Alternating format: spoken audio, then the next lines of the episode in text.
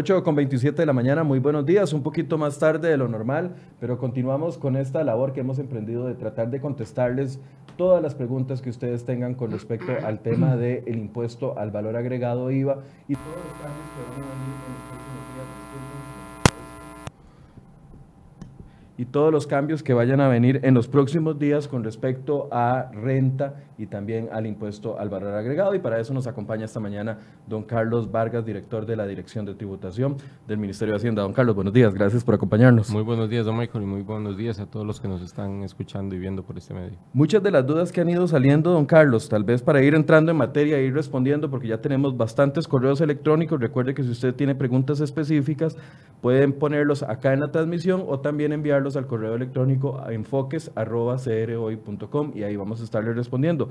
Muchas de las dudas han sido eh, enfocadas en el régimen no simplifica, en el régimen simplificado y los cambios que van a haber en él, eh, más bien con respecto al tema de cómo deducir gastos, etcétera, etcétera. Entonces, no sé si podemos empezar, don Carlos, con una explicación muy básica de qué es el régimen simplificado y cómo va a funcionar en el tema de factura electrónica cuando algunas empresas quieran deducir o algunos pequeños y medianas empresas quieran deducir gastos eh, a proveedores que están afiliados al régimen simplificado. Bueno, eh, vamos a ver. En el caso del régimen simplificado, eh, es un régimen optativo, ¿verdad? Los contribuyentes que deseen ingresar a él pueden hacerlo y para eso lo único que tienen que hacer es llenar un formulario que está en la página del ministerio eh, el, el, régimen lo que, lo que busca es eh, llegar a personas de, em, digamos, pequeña dimensión, a efecto de que puedan cumplir de una manera bastante simple, como lo dice el nombre, eh, sus obligaciones tributarias. ¿Qué significa esto? Bueno, hay una lista de actividades económicas que se pueden acoger al régimen simplificado, no son todas. digamos, pueden restaurantes, sodas, comercio minorista, Panaderías, panaderías, exactamente, ese tipo de, comercios. Eh, y, en este momento pues está en publicación una resolución, que una modificación al decreto que amplía algunos sectores, digamos al sector agrícola y otros sectores que eh, pues eh, nos interesa que se vayan formalizando paulatinamente, se vayan incorporando al, al cumplimiento de sus obligaciones y pues puedan tener una, una opción eh, adicional para cumplir con, con, estas obligaciones. Por el momento eh, este régimen no, no tiene factura electrónica, no está obligado a emitir factura eh, electrónica. ellos no están obligados, ese es, ese es un detalle muy importante, Michael. ellos no están obligados a emitir factura electrónica, pero no significa que ellos no puedan emitirla. De hecho, parte de las características del régimen simplificado es que ellos no emiten factura como regla general aun cuando el consumidor, o sea, la persona que llega a, comprar algún bien o adquirir algún producto que, suministra las personas que están en este régimen, puede exigir la factura y el, como un elemento comercial, eh, la persona tiene que la obligación de emitirla. No necesita tener unas eh, condiciones o características especiales. Incluso podría eventualmente utilizar la factura electrónica del ministerio. ¿Verdad? El facturador gratuito, si tiene acceso a Internet. Entonces, Pero es mm, optativo. Es optativo, no, no, no, no es obligatorio que él tenga que emitir ese tipo de factura. Ahora, con la, con la nueva versión, digamos, el cambio que se está promoviendo, que se está generando en factura electrónica, eh, lo que estamos previendo es eh, lo, que se, lo que hemos llamado factura de compra, ¿verdad? E incluso si el, si, el si, el, si el que compra o el que adquiere el servicio eh, le adquiere alguien el régimen simplificado y no le solicita la factura, él puede emitir la factura eh, con los datos de la persona a la que, a la que compró y entonces ese es, el, ese es su respaldo del gasto. Esa sería la puerta para que pueda deducir gastos a, a un proveedor que esté afiliado al régimen simplificado. Exactamente. Ahora, la semana pasada, don Carlos, perdón, antes de darle la palabra, la semana pasada que teníamos algunos expertos que asesoran a, pequeñas, medianas y grandes empresas, decían que es un paso más que tiene que hacer eh, la empresa grande que le compra a una empresa pequeña emitir esa factura de pago y que no estaban claras las condiciones todavía. Tal vez lo podemos explicar. Bueno, la, misma resolución eh, y la, misma normativa que regula el tema de factura electrónica ya deja en claro que es la factura de compra, eh, bajo qué supuesto se puede utilizar la factura de compra, pero incluso si, los, si, si, el consumidor de alguien que está en el régimen simplificado, pues no desea hacer la factura de compra, le puede solicitar que le emita una factura y con eso respaldar su gasto. Eh, no, como le decía, la factura no necesita tener unas condiciones especiales, pero eh, eh, podría eventualmente incluso el mismo, la misma persona que está en el régimen simplificado, incluso utilizar el facturador gratuito del ministerio y poder emitir una factura con todas las características de una factura normal. ¿Es un paso extra para las empresas? Yo no, yo no diría un paso extra, de, todas las empresas tienen la obligación de respaldar sus gastos, ¿verdad? Eh, yo no me imagino una empresa que le dé, que le cubra los, los costos de, alimentación de su personal, digamos, que anda en, rutas, eh, sin ningún respaldo de, de, qué fue lo que adquirió, ¿verdad? Y cuánto fue lo que gastó la persona. habitualmente lo que ellos hacen es una especie de liquidación, simplemente es un deber de documentación. Bien, hablemos un poco de las personas que todavía no han, a partir del 1 de julio, todos los que están afiliados como profesionales independientes o obligados tributarios en el sistema eh, pasan a ser recaudadores de impuesto de valor agregado. Y esto tiene a mucha gente preocupada, otras que no saben si tienen que darse de baja o no, cuándo darse de baja, cuánto es la multa por no darse de baja. Entonces hablemos un poco de esto. Si algunas personas que se inscribieron, que emitían facturas de papel antes, se pasaron a electrónica, pero que actualmente no están realizando ninguna actividad, tienen dudas. Tal vez expliquémosles qué cambia a partir del primero de julio en este tema particular. Bueno, en este tema en concreto, a partir del 1 de julio, los, profesionales que prestan servicios pues deberán cobrar el impuesto eh, al valor agregado en, las, en la venta de sus servicios. Eh, eso significa que sobre el precio que ellos han, pactado o están por cobrar a, su cliente, pues deberán adicionar el 13% si se trata de, de contribuyentes que están en el, en el régimen general, ¿verdad? O eh, alguna de las tarifas reducidas si se trata de alguno de los supuestos que están en las tarifas reducidas. Educación o sector salud. Eh, educación, sector salud, básicamente, exactamente. Eh, ellos deberán cobrar el impuesto y al final, al final de mes tendrán 15 días para poder presentar la declaración sobre las ventas realizadas en el mes anterior. ¿verdad? Y esa liquidación lo que va a llevar es eh, dos, digamos, muy resumidamente, dos componentes. Uno que es eh, todo lo que tiene que ver con sus, con sus compras, con cuando eh, las personas hacen compras y pagan impuesto sobre esas compras, ellos van a poder detallar el impuesto que pagaron en esas compras, van a detallar la, cantidad de sus ventas y el impuesto que cobraron, y a ese impuesto que cobraron le van a restar el impuesto que pagaron y sobre eso, digamos, la diferencia, de eso es lo que, tienen que entrar al fisco. No es que tienen que sacarlo de su bolsillo, sino que es un impuesto trasladable. Me, me, gusta ah, decir esto porque me parece increíble. Algunas veces la gente sigue preguntando lo mismo. No es que sobre el impuesto de ventas hay que cobrar otro impuesto adicional que se llama impuesto de valor agregado y agregarle 26%. No es eso. No. Tiene que estar clarísimo. Eh, eh, tiene que estar clarísimo. Eh, digamos, a partir del 1 de julio el impuesto de ventas deja de existir, si, digamos, para decirlo de una manera más radical, y eh, entra en vigencia el impuesto al valor agregado que lo sustituye. Ahora, yo estoy afiliado como profesional independiente, como obligado tributario, y, no voy a ejercer en los próximos meses como periodista independiente, porque trabajo en una empresa. Puede ser el caso de muchas personas que están afiliados. ¿Qué se les recomienda? ¿Darse de baja? Lo más recomendable es que si la persona no va, no va a realizar ninguna actividad económica, pues eh, pueda darse de baja, porque si no lo hace, la, obligación de presentar la declaración, aunque esté en cero, subsiste. O sea, aquella que uno entregaba a final de año y que la ponía en cero, ya ahora va a ser mensual. Son diferentes. La de final de año es la del impuesto sobre la renta. Esa es, eh, digamos, de toda la utilidad que uno tiene a lo largo del año. Correcto. Y eh, esta sería el impuesto al valor agregado. Eh, lo que pasa es que aun cuando la persona no tenga actividad, tiene la obligación de presentar la declaración.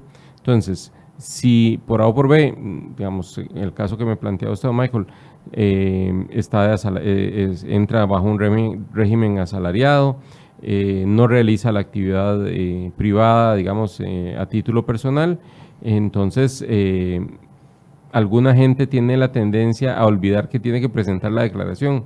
Porque no estoy emitiendo facturas, pienso que no estoy eh, eh, metiéndome en problemas. Exactamente, y, y, si no presenta la declaración, teniendo la obligación de hacerlo, aunque no, no, genere ingresos, o sea, no venda nada, eh, pues lo, que lo que va a hacer es generar una sanción equivalente a medio salario base, sea, de alrededor de, de, 230 mil colones. Entonces la recomendación es darse mejor de baja si no está ejerciendo ninguna actividad para que no tenga que estar presentando eh, declaración mensual de IVA.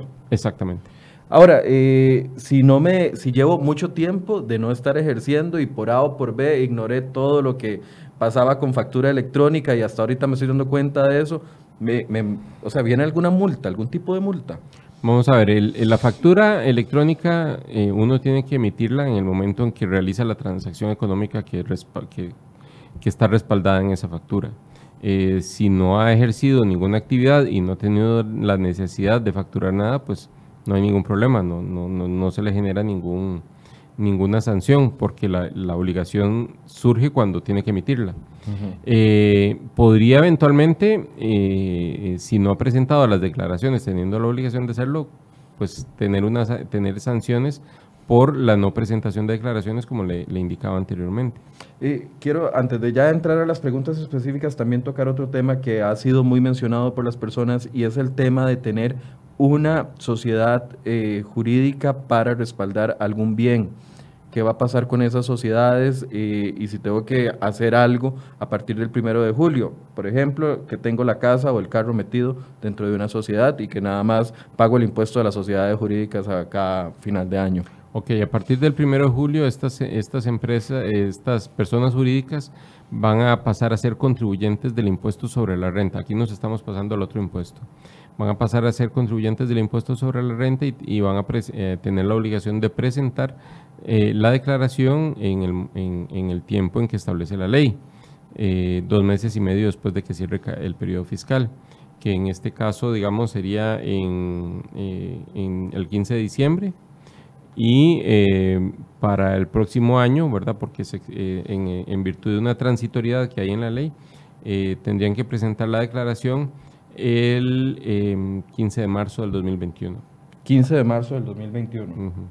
Ahora, este es una declaración que si uno tiene solamente un bien adscrito ahí o inscrito ahí, más bien en la palabra, eh, no me genera ningún, ninguna ganancia. Entonces, la declaro en cero, como... Eh, simplemente lo declara, lo, lo en cero. Nada más es un paso adicional para las personas que solo tienen bienes inscritos ahí. Eso sí, efectivamente. Y adicional al pago de la personería, de la, del impuesto de las personas jurídicas. Esa parte del, del pago, de la obligación de pagar el impuesto a las personas jurídicas. Bien, vamos a contestar algunas de las preguntas que ya nos están llegando. Dice David Corrales, hola, soy, soy, diseñador publicitario, estoy inscrito en Hacienda para brindar servicios profesionales y factura electrónica y todo lo hago desde el portal de Hacienda. ¿En ese portal se hace automáticamente lo del IVA o debo hacer un cálculo adicional?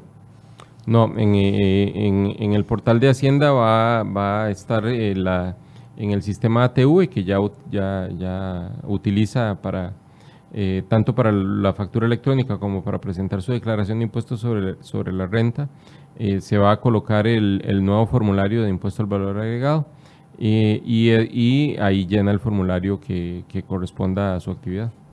Ok. Dice Marcos Madrigal, buenos días. Le facturo a una empresa que, le, que no lleva IVA por servicios profesionales. ¿Hay alguien exonerado de IVA por servicios profesionales? 100%. Mm, no, ¿verdad? No, no. Eh, eh, tendría que ser alguno de los supuestos del artículo 8.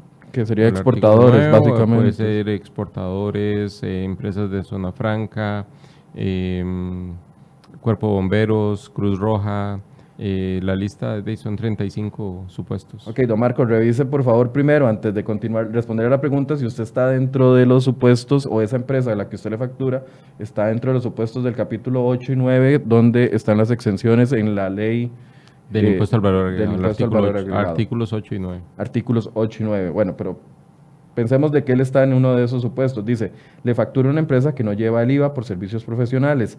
¿Tengo que hacer todos los meses mi declaración en cero o solo una por año como lo hacía anteriormente? Tiene que hacer su declaración. Tiene que hacer su declaración.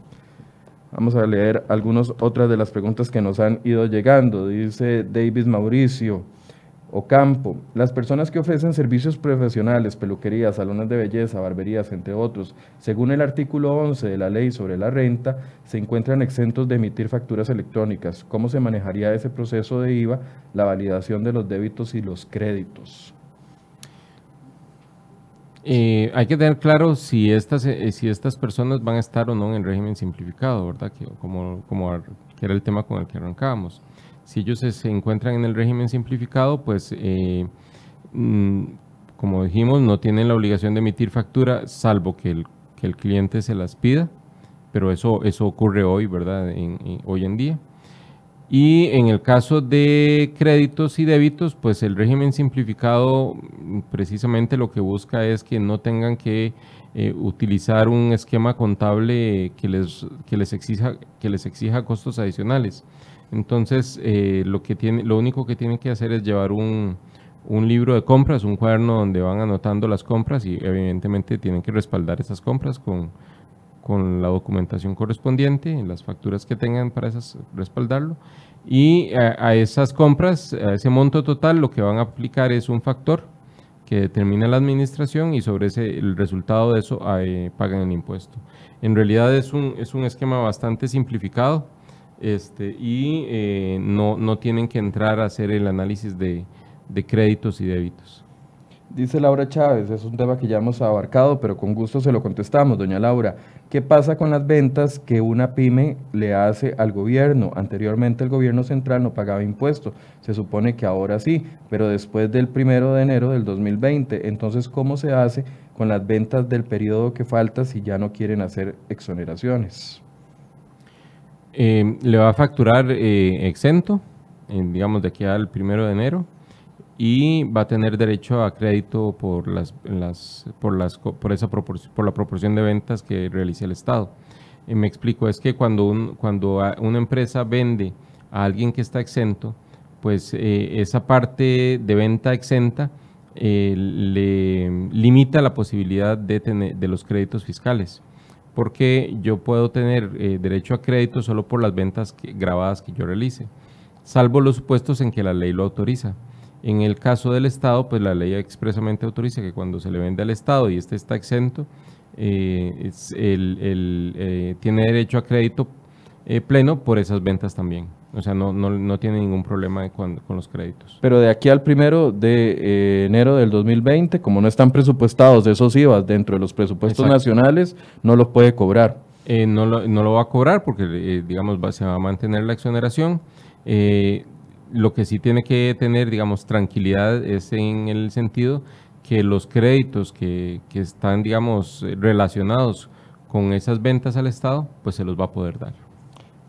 ¿Cuándo va a estar listo el reglamento de renta? El reglamento de renta lo estamos eh, terminando esta semana. Podría estar para los...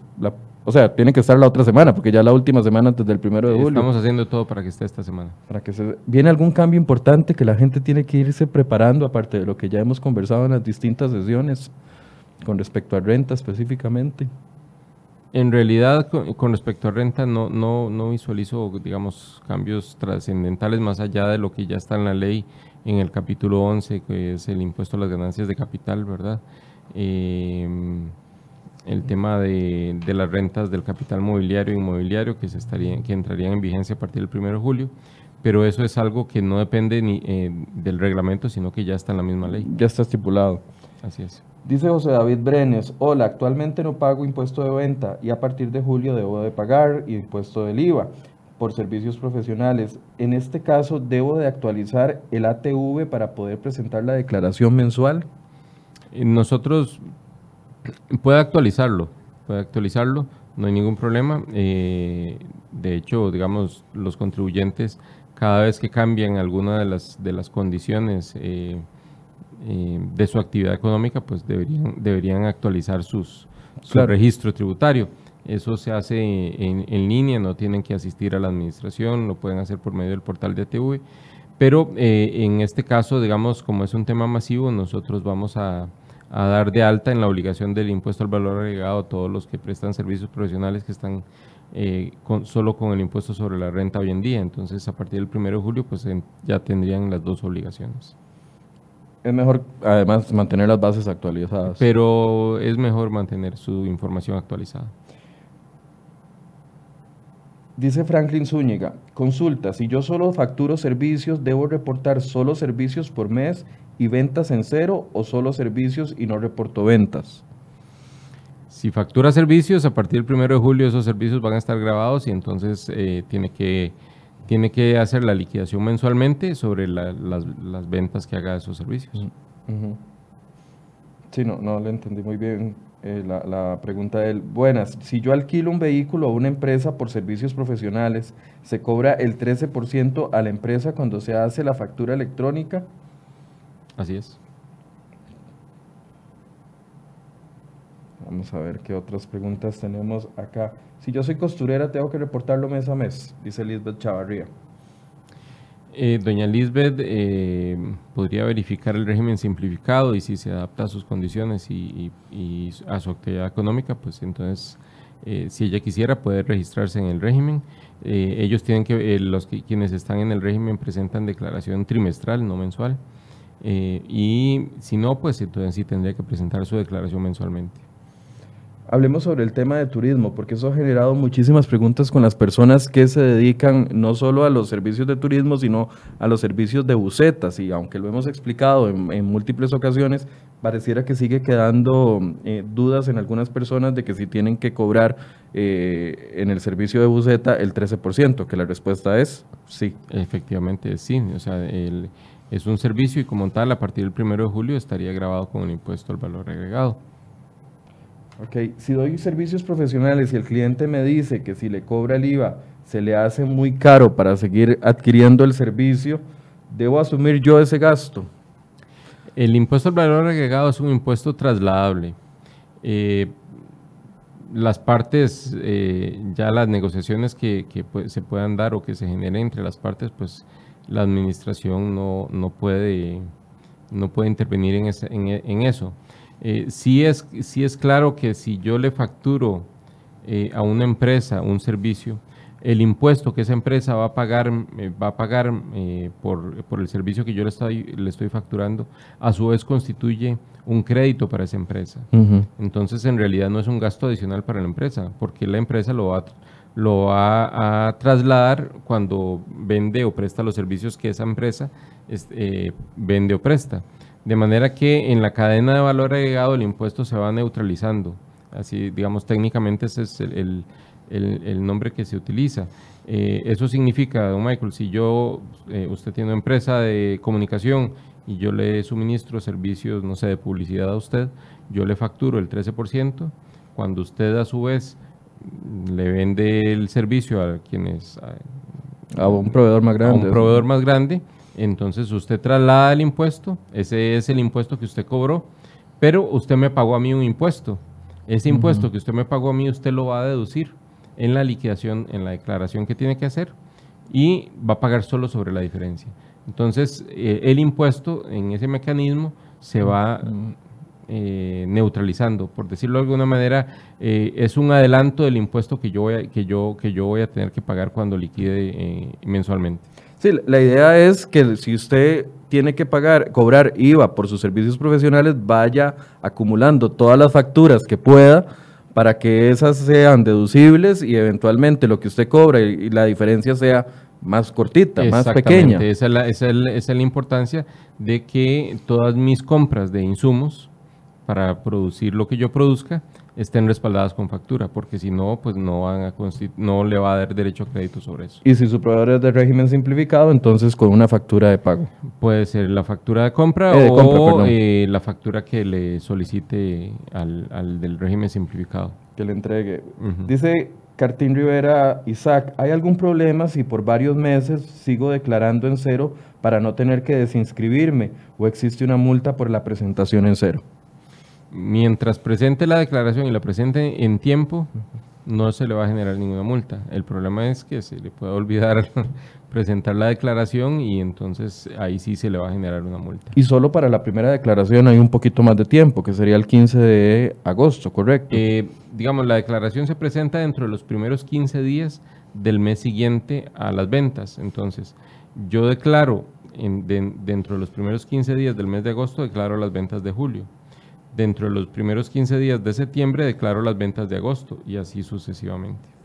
Entonces no hay ninguna multa, don Isaac, pero sí que no se le olvide porque puede generarle una multa si no lo hace. Exacto. Sandra Bar dice, ¿cómo se hace, cómo hago yo como contribuyente en mi régimen tradicional? Reportar las compras o gastos a un negocio que tiene régimen simplificado si no están obligados a dar factura. Bueno, ya lo abordamos, pero con mucho gusto, doña Sandra, le volvemos a contestar.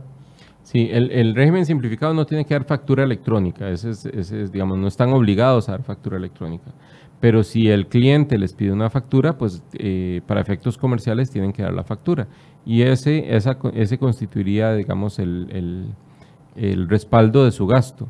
Ahora, el, régimen simplificado, cuando da la factura, no le va a facturar IVA, porque ellos, digamos, eh, al tener un esquema simplificado, no, no, no consignan por separado el, el impuesto al valor agregado. Eh, sobre todo en el caso del régimen simplificado, eso constituye un respaldo para efectos del impuesto sobre la renta. Ok, sí, ahí es donde es importante. Eh, para eso es importante. Eh,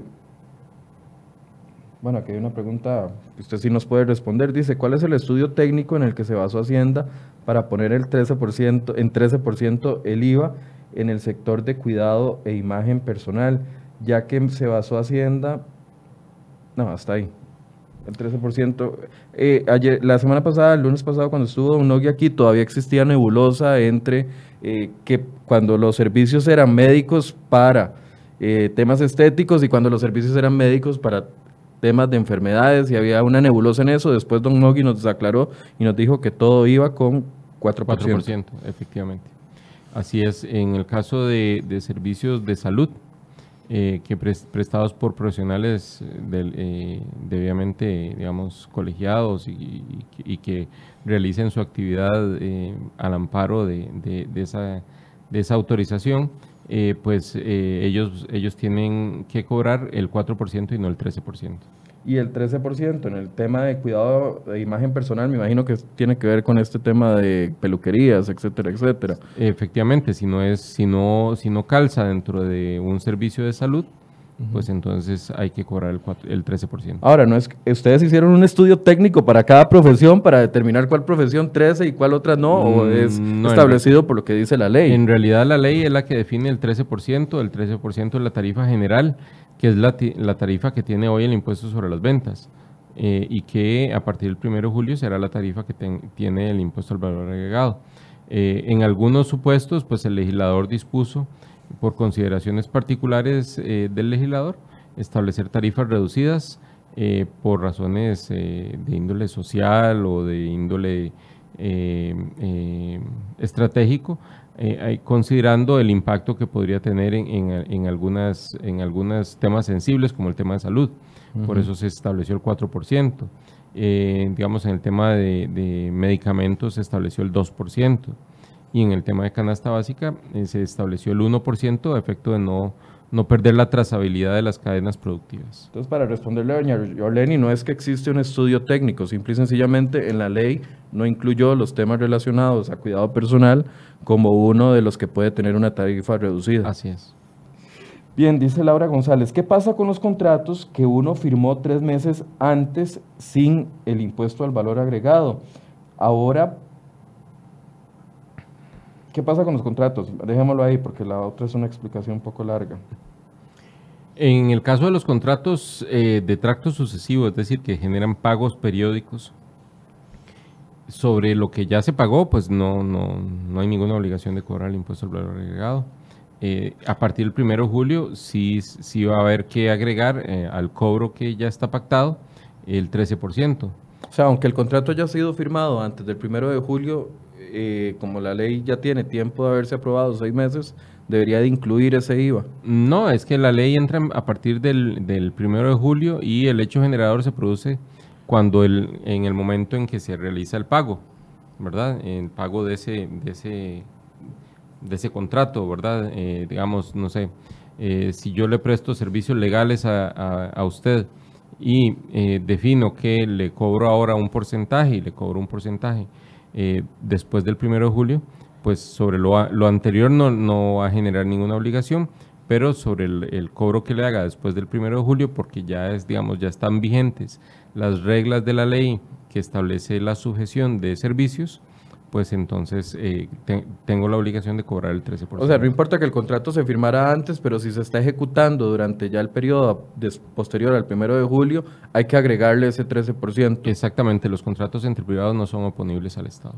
Ok, ahí le queda claro a doña Laura eh, González que nos hacía esta consulta. Si un profesional en ejercicio de turismo en el primer año es exento, ¿qué pasa con los créditos en las compras, gastos y los gastos? ¿Los pierde?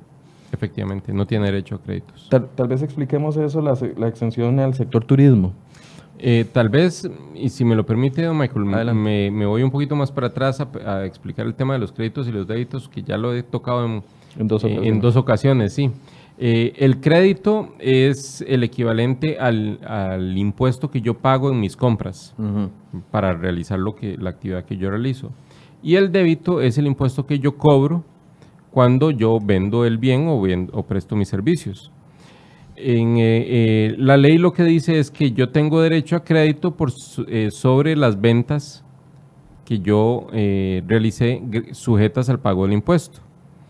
Si yo tengo, entonces, si, yo, si el 100% de mis ventas están grabadas, yo tengo derecho al 100% de los créditos que yo, del impuesto que yo pagué para producir eh, eh, lo que yo estoy vendiendo.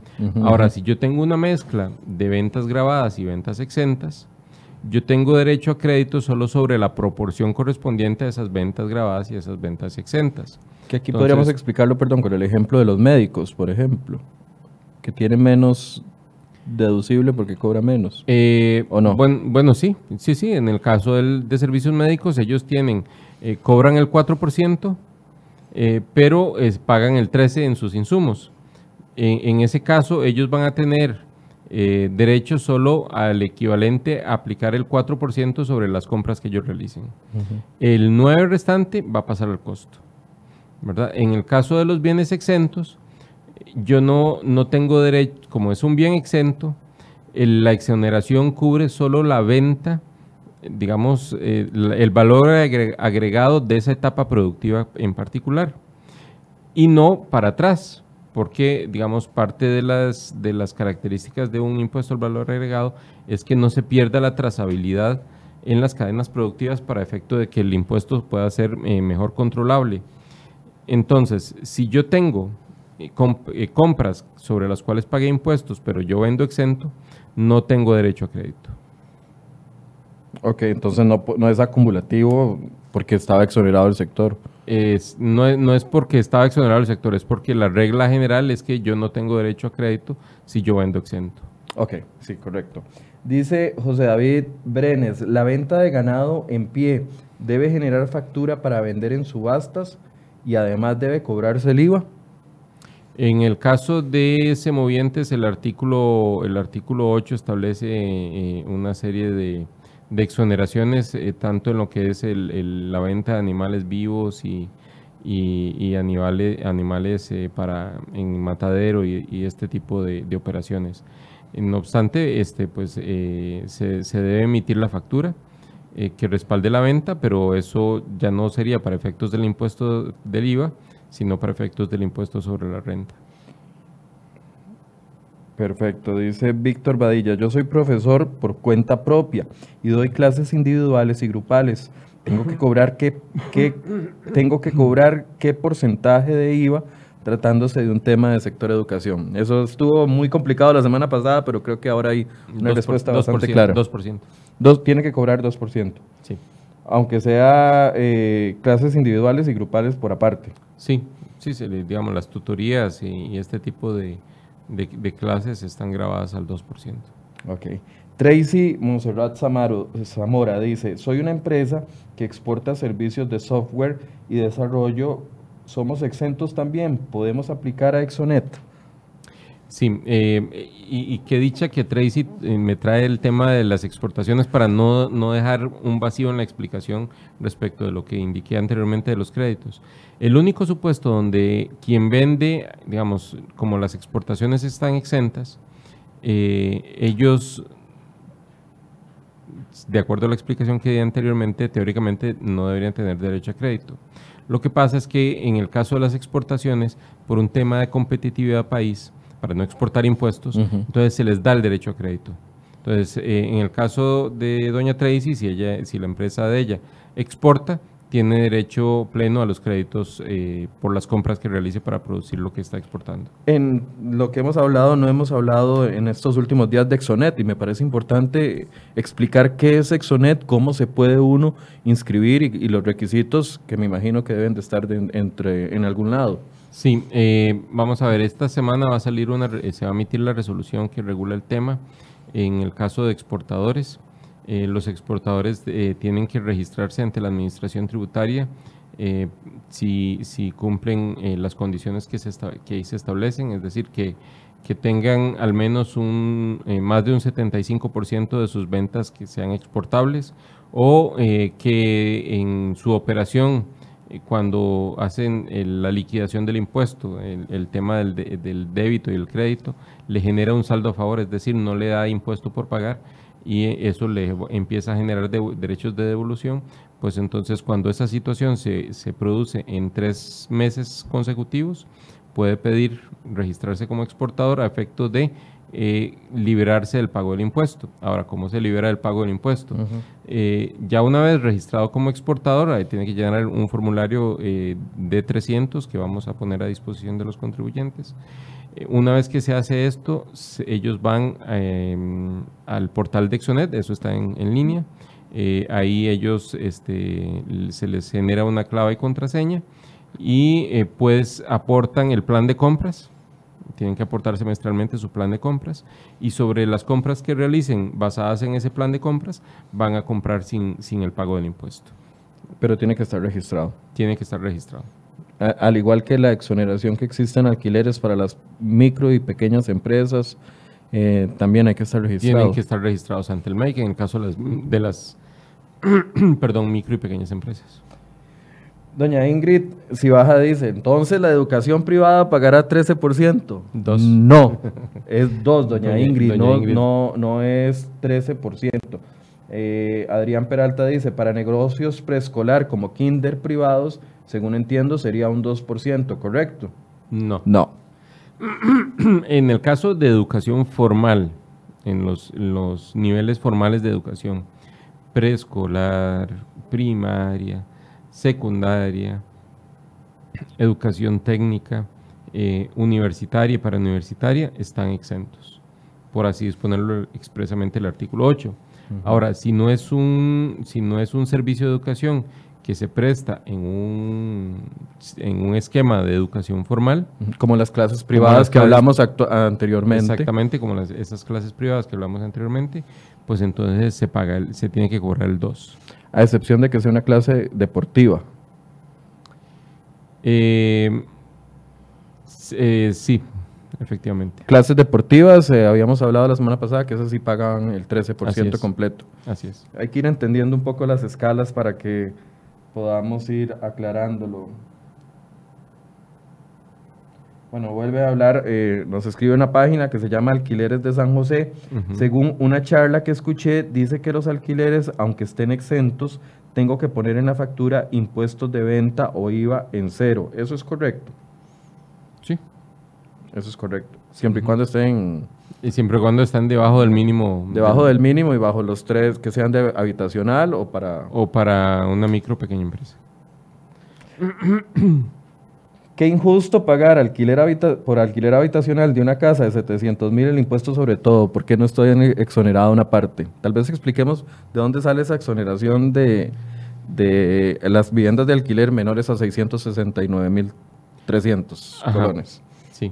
Vamos a ver, el, en el caso de, alquileres, eh, un poco lo que busca el legislador eh, es proteger cierto nivel de ingreso, digamos, de las personas, digamos, eh, proteger un segmento de la población que se considera puede ser vulnerable y por, ello se establece una exoneración sobre la base de un mínimo exento.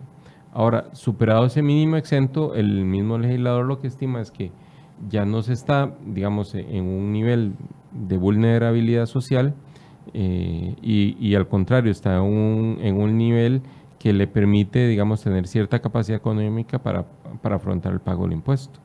Y ese es, digamos, lo que está, está, está detrás de ese tratamiento. y ahí se paga 13% sobre la totalidad. Se paga sobre la totalidad. Eh, dice Hilda Castillo, de ahí Michael, ¿y las clases de guitarra qué? ¿Quedan en un colegio privado? 13%. Vamos a ver. Si son extra. Eh, si son extra. Si son extra. Ahora, eh, aquí hay que, tener claro lo, que el, tema de educación, ¿verdad? En particular. Eh, si, califica, si más allá de, la práctica de un deporte, si lo que se está es, digamos, promoviendo la práctica de un deporte, o si lo que se está dando realmente es una, una clase, ¿verdad? este, eh, donde lo que se enseñan son eh, destrezas o habilidades o conocimientos, eh, pues ahí es donde, digamos, donde está la línea límite que permite definir si está en el 3 o en el 2. ¿Y quién define eso? Hacienda. bueno, primero cada, cada contribuyente tiene que definirlo. Si tiene dudas, pues entonces puede ir a la administración y presentar por escrito su, su, su su duda en ese caso concreto y la administración le, contesta. Ok, entonces aquí hay otro matiz, no podemos generalizar deportes, clases de deportes como que 13 o 2%. No, yo no lo generalizaría de esa manera. Habría que, digamos, considerar eh, el caso concreto para definir si es una si se trata de una situación eh, sujeta al 2% o al 13%. Y lo mismo pasaría con temas como este que pregunta doña Hilda, con temas de guitarra. Que son casos límite, ¿verdad? En realidad son casos Entonces lo que le podemos recomendar a la gente es que busquen al proveedor, a quien le compran esas clases, y que esa persona se asegure bien en Hacienda si debe, si califica dentro del 2% o dentro del 13%. Así es. Bien. Eh, el servicio de transporte estudiantil tiene que aplicar el IVA para las juntas administrativas, que son exoneradas. Lo que pasa es que en el caso de las juntas administrativas, en realidad ellas son, ellas hacen el pago, pero la relación es entre, el entre los padres o el estudiante y eh, la persona que presta el servicio de transporte. Entonces, en ese caso, la venta no es a la junta, sino al, estudiante. Ok, dice Fernando Benash, que ya lo conversamos, pero no importa, se lo respondemos con mucho gusto. A la hora de exportar servicios fuera del país, se debe estar registrado de Exonet para así no aplicar el cobro del IVA. Efectivamente. Tiene que registrarse primero y después puede estar exonerado. Exactamente. Eh, Dice José David una información que yo no he escuchado, pero se la pregunto a don Carlos, director de la Dirección de Tributación, por si él la conoce. En cuanto a los alquileres, Hacienda va a solicitar un adelanto del 15% del impuesto de renta por mes. Es que no entiendo muy bien eso. Vamos a ver. Aquí nos estamos pasando a renta. al impuesto sobre la renta. Eh, el nuevo capítulo 11, que es un poco lo que indicábamos al inicio, que establece una serie de reglas nuevas y adicionales el nuevo capítulo 11 define que eh, las rentas del capital inmobiliario. Cuando yo soy el que alquilo el lugar. Exactamente, cuando yo soy el que alquilo, están sujetas a un impuesto del 15%. En el, eh, eh, un, impuesto del 15% sobre el monto total. A eso, digamos, al, del, del alquiler yo lo, el, el, arrendador, o sea, la persona que alquila, le puede deducir un 15% como un gasto presunto, ¿verdad? O sea, yo, tengo, yo recibo 100, a eso le resto 15, eh, me quedan 85. Antes yo tenía, si lo alquilaba en 100, el, el 100% era ganancia mía. Pero a partir del 1 de julio, el 85 es lo que va a ser ganancia mía. Eh, lo que presume Hacienda es que el 85 es la ganancia porque ese 15 son los gastos en que incurren, no sé, para mantenimiento, eh, algunos pagos de servicios, etcétera, ¿verdad? Eh, y sobre ese 85 calcula el 15%, le aplica el 15%, y eso lo paga Hacienda como un impuesto mensual. No es un impuesto que va a poder liquidar al, final del año, es un impuesto único y definitivo, o sea, lo paga y ya se olvida de todo. Ahora, hay una opción, Si la persona que alquila, o sea, el dueño del local, tiene al menos un empleado debidamente registrado ante la Caja Costarricense del Seguro Social, puede optar, y es voluntario, puede optar por tributar conforme a las reglas del impuesto a las utilidades, pagar el la tarifa del 30% o la, o la escala progresiva que le corresponda y deducir los gastos que pueda aprobar. ¿Verdad? Entonces, si, tiene esa condición, pues puede optar. Si no tiene la condición, la regla es que tributa bajo las reglas del capítulo 11 con un impuesto único definitivo que sí tiene que declarar mensualmente. Hay un montón de gente, mucha gente en este país que alquila cuartos dentro de su casa, que hizo un agregado en el patio y lo alquila, que lo alquila, no sé, montos pequeños, 120 mil, 200 mil colones. Esas personas tal vez nunca se han visto como empresarios de alquiler como para registrarse. ¿Qué tienen que hacer para no meterse en problemas en este momento? Bueno, primero indicar que, deberían estar desde, ya, desde antes deberían haberse inscrito. Pero en este caso, pues eh, lo que deberían hacer es inscribirse, para eso están los formularios en línea en, el sistema TV, con, la actividad de, arrendamientos y eh, eso pues les permitirá cumplir ya con sus obligaciones en cuanto a, la presentación de la declaración del impuesto a las rentas del capital. Algunos se podrían estar preguntando, bueno, pero es que eso yo lo construí sin permisos municipales o eso lo hago dentro de mi casa. Eh, ¿Hay requisitos para poder inscribirse como contribuyente de rentas sobre arrendamientos? Si lo que está haciendo es un arrendamiento, no hay ningún requisito, simplemente que, este, declarar el, el, ingreso por ese arrendamiento que se tiene. Okay y este pues eh, eh, y, empezar a, presentar la declaración que es mensual también. Eh, importante aclarar, esto es este, este, impuesto es impuesto de renta, o sea, este impuesto lo debe pagar el dueño del, local o del No se le puede trasladar al... No se, no se puede trasladar al, inquilino porque si lo traslada aumenta el ingreso sobre el cual se calcula el impuesto. Entonces siempre va a aumentar el impuesto que tiene que pagar. Entonces no, no, no, no es trasladable. El que se traslada es el IVA siempre y cuando pase, digamos, el umbral que ya hablamos. Y el pago es mensual. Y el pago es mensual también. Ok. Eh, se nos fue el tiempo, don Carlos. No sé en qué momento, ya nos pasamos 50 minutos.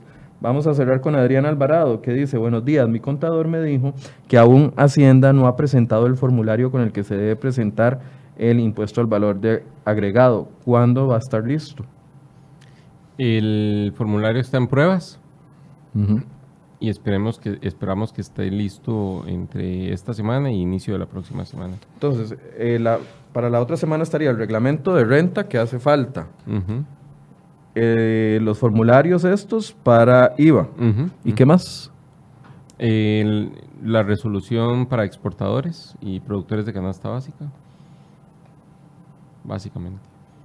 Ok, estén pendientes de eso, les vamos a estar avisando porque es importante que eh, lo revisemos antes del primero de julio. La gran pregunta que todo el mundo le hace, don Carlos, y yo estoy seguro que la escucha 25 veces al día, eh, ¿es suficiente tiempo? Porque ya se dijo, vamos con el IVA a partir del primero de julio y no hay vuelta atrás. ¿Es suficiente tiempo estos 10 días que quedan básicamente para que la gente se ponga al día y pueda entender y familiarizarse con los formularios? El legislador estableció la obligación de que el impuesto entre a partir del 1 de julio. Eh, el legislador ya eh, desde que se aprobó la ley estableció las reglas generales de aplicación del impuesto hace seis meses y en este momento lo que estamos es en los detalles finales de aplicación de, la implementación eh, y estamos en un programa y estamos con programas intensivos de charlas y capacitación para la gente. ¿Dónde, esa es otra pregunta que nos llegó el viernes. ¿Dónde puede ver la gente los horarios, lugares para poder ir a, recibir las charlas que se están haciendo tanto con, IVA, que me imagino que también la van a replicar con renta? Para arrancar podrían ir, eh, eh, presentarse en las administraciones tributarias, hay administraciones en todo el país, eh, son, son más de, son, son 10, y em, en estos días estaríamos colocando los horarios en la página del ministerio. Para cerrar, dice Nelcy, por, Rodríguez, por favor, por favor, vamos a preguntar esto. Actualmente estoy inscrita ante Hacienda, yo brindo servicio musical para amenizar misas en general. Quisiera saber si puedo pasarme al régimen simplificado y también si debo aplicar a partir del próximo mes el 13%, ya que a ciertas funerarias que doy servicio me indican que nosotros no debemos aplicarlo. No, de momento, digamos, si está en el régimen ordinario tiene que aplicar el 13%. No hay, digamos, no hay opción. No hay opción. Ok. Ahí está doña Nelsi Rodríguez la respuesta.